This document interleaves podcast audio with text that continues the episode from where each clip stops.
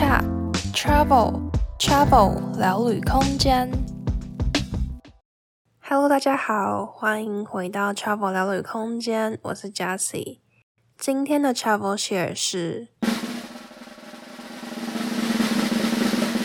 好物推推。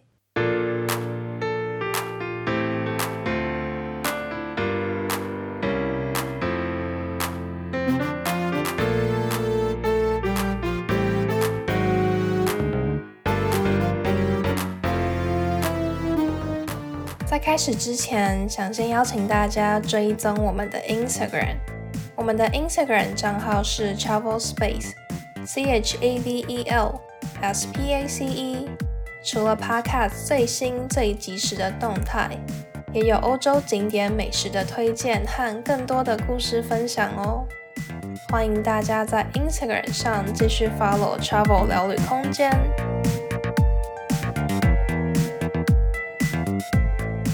今天的 Travel Share 要跟大家分享的是我前一阵子在看的三部漫画。我记得在之前的每周分享就跟大家分享过两次漫画吧。那我平常主要在看的漫画主要都是少女类型的，因为我在看漫画的时候就处于一个只想要放松、不想要动脑的状态，所以就会比较喜欢看少女漫画啊这种，就开开心心的看主角谈恋爱、放闪就好了。但是偶尔我还是会看一些其他类型的漫画了。那我今天要分享的这三部就是比较偏向少年的冒险漫画。第一部要分享的是《全知读者视角》，这一部漫画在 Webtoon 上面也是非常的红。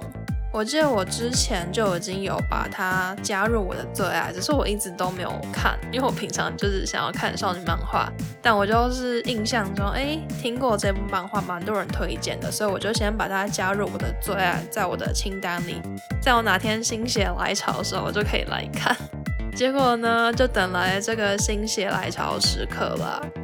那全知读者视角呢，它是在讲说主角叫做金独子，他是一部网络小说的忠实读者。这部网络小说到后期都只有他一个读者。然后有一天呢，这一部小说突然成真了，里面的剧情啊就在真实世界中发生了。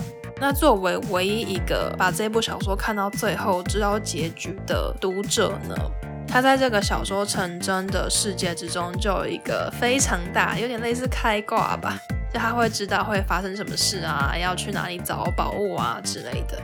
那里面的话会有类似游戏视窗，就像是玩游戏会有一些视窗提醒说敌人出现，或者你现在要做什么选择，有这种系统的设定。那这个过程就是看主角各种开挂啊，遇到很多的任务去解任务，怎么样怎么样，就是看得非常爽，比较属于龙傲天这一种吧，就是主角超级强的，完全不用烦恼，一直看他强下去就好了。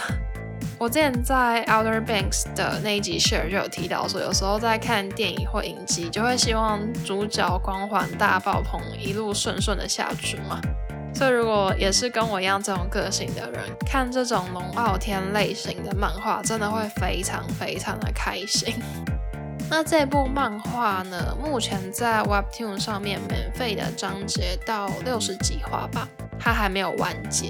我那时候就是一整天直接刷完六十几话，就觉得天哪，超级精彩的！它里面的场景都各种磅礴，会觉得好像在看电影一样。但是电影它要营造这么磅礴的场景，可能会需要花很多的钱，要做很多特效。那有时候它做出来可能还没有这么逼真，但是漫画就可以完美的呈现那个非常磅礴的场景，就觉得哇，好震撼哦！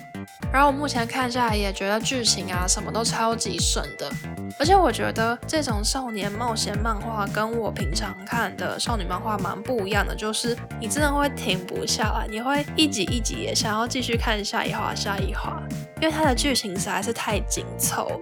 可是少女漫画它可能就是比较平平淡淡的讲男女主角的爱情故事嘛。所以有时候，除非它是真的结局有个爆点，或是剧情进展到某一个高潮，你才会很想要看下一话。但是大部分时间，我没有这么强烈想要看下一话的这种感觉。可是，在看今天这三部少年漫画的时候，我就整个像是 停不下来，真的会一直想要看下去。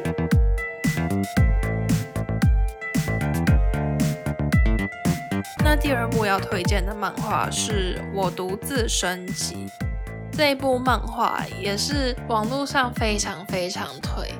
它跟《全知读者视角》有一点类似，也是主角开挂类型的。它的背景是说，这个世界有了一些传送门，那有一些魔物就会从这个传送门出来。所以世界就多了一个职业，叫做猎人。那猎人就要进入这个传送门，到地下城里面，在魔物出来之前，先解决这些魔物，保卫世界的安全。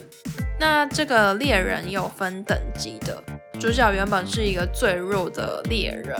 那某一次的经验呢，他意外的，这边就不爆雷了，大家自己去看。总之，他获得了系统。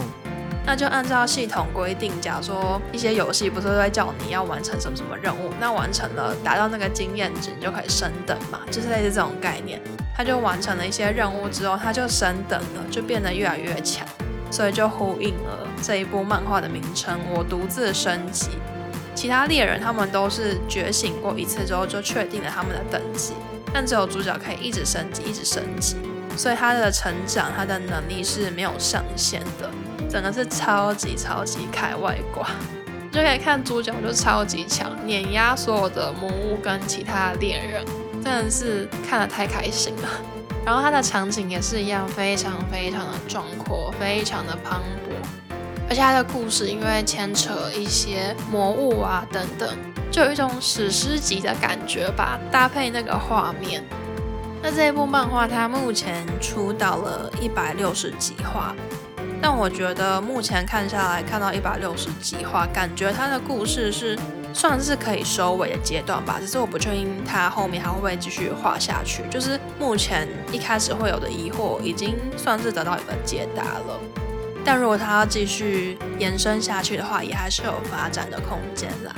就比较不会像看《全知读者视角》一样，胃口一直被吊那边，就很想知道之后会发生什么事情。只是就要花更多的时间去看，因为它整个多了一倍以上的话术吧。我真的也是一整天疯狂的狂看狂看，把它看完，真的太好看，停不下来了。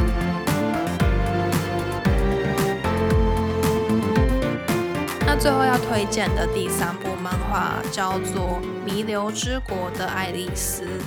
这部漫画我其实好像在去年的时候我就有先看过前面一部分吧，因为他去年有推出了真人版的影集，那那个时候影集刚推出的时候好像还蛮受欢迎的吧，网络上还蛮红的。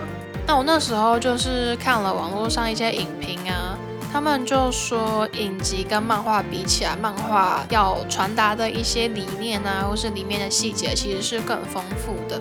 所以我那时候就抱持着有一点好奇的心情去看了漫画，那看了也是就有一点停不下来。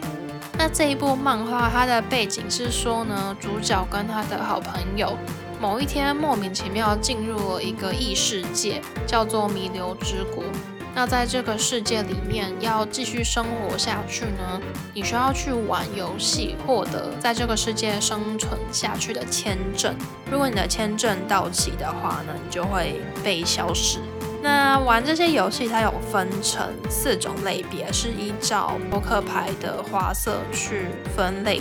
像是梅花的话是比较团体合作，那黑桃是体力，方块是斗智的。然后爱心是最可怕的，就是心理层面的。扑克牌有一到十三嘛，它的点数就代表它的难度。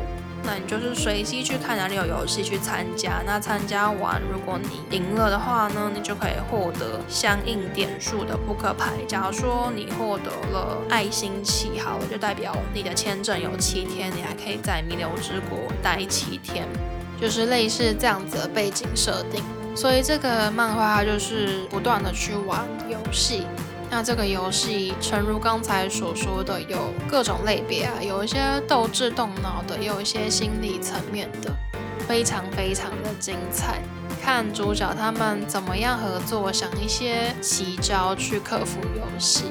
但是这一部漫画其实有一点点的血腥，因为它的设定上，如果你输了游戏或是你签证到期，都会死掉，所以是有非常非常多人死掉的。所以这一部分会有一点点的小血腥，但我觉得还可以接受。那这一部漫画其实已经完结了，我觉得它的结局算是收的蛮好的。整部漫画真的还蛮有意义的，它从头到尾就不断的一直在抛出很多个问题啊，透过角色们的故事带出说我们人生活在世界上是为了什么，每一个人。生存下去的意义是什么？你为什么活着？这样子，透过角色故事，让你会不断的去反思、去想，我觉得真的还蛮好的，所以我还蛮推荐这一部漫画的。如果是想要看一些比较冒险、热血的斗智游戏故事的话呢，这部漫画有，但同时它也可以在游戏的过程中带给你非常多的反思跟意义。今天的分享就到这边。如果你也看过这三部漫画，有什么心得感想，或是你有推荐其他类似的漫画，都欢迎你到 Apple Podcast 上留言，或是在 Instagram 的限时动态上 tag Travel Space 和我分享哦。